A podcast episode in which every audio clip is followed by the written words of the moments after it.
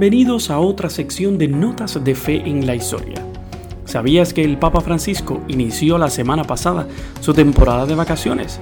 Pero por decisión personal piensa quedarse en los apartamentos papales para descansar y mantener algunas reuniones que desea realizar. Siempre era de costumbre que los papas se retiraran al Palacio Apostólico de Castel Gandolfo, pero desde que Francisco inició su pontificado renunció a esa residencia y prefirió que se abriera al público. Pero, ¿cuál es la historia detrás de este palacio? El Palacio Apostólico de Castel Gandolfo se encuentra donde se alzaba la mítica ciudad de Alba Longa, lugar de nacimiento de Rómulo y Remo, fundadores de Roma.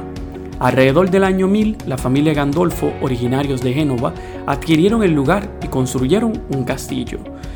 En el 1279, el cardenal Giacomo Savelli, prefecto papal y capitán del ejército pontificio, adquirió los terrenos y la fortaleza, y para eso del año 1285, el cardenal Savelli resultó elegido papa con el nombre de Honorio IV. Los Savelli conservaron esa propiedad hasta finales del siglo XV, cuando la Cámara Apostólica la expropió para saldar la gran deuda que había contraído la familia. En 1604, Castel Gandolfo pasó a ser parte del patrimonio de la iglesia.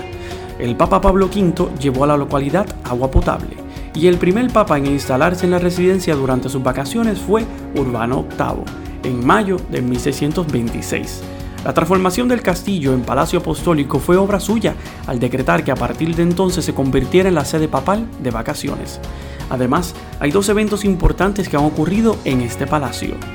Durante la Segunda Guerra Mundial, el Papa Pío XII acogió en el palacio a personas procedentes de las regiones colindantes, incluyendo judíos que se encontraban afectados por el conflicto.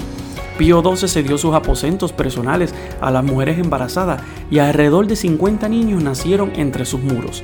Todos ellos se bautizaron con el nombre de Eugenio, en honor al Papa que se llamaba Eugenio Pacelli. La residencia de Castel Gandolfo, además, fue el lugar donde se retiró el Papa emérito Benedicto XVI, tras anunciar su renuncia al pontificado en el año 2013. Después de estar algunos días allí, se mudó al monasterio Mater Ecclesia en el Vaticano, donde reside actualmente. Así que si en algún momento, luego de esta pandemia, viajas a Roma y deseas visitar ese castillo, ve, porque está lleno de mucha historia. Pero recuerda escuchar Notas de Fe y Vida todos los jueves por tu plataforma favorita.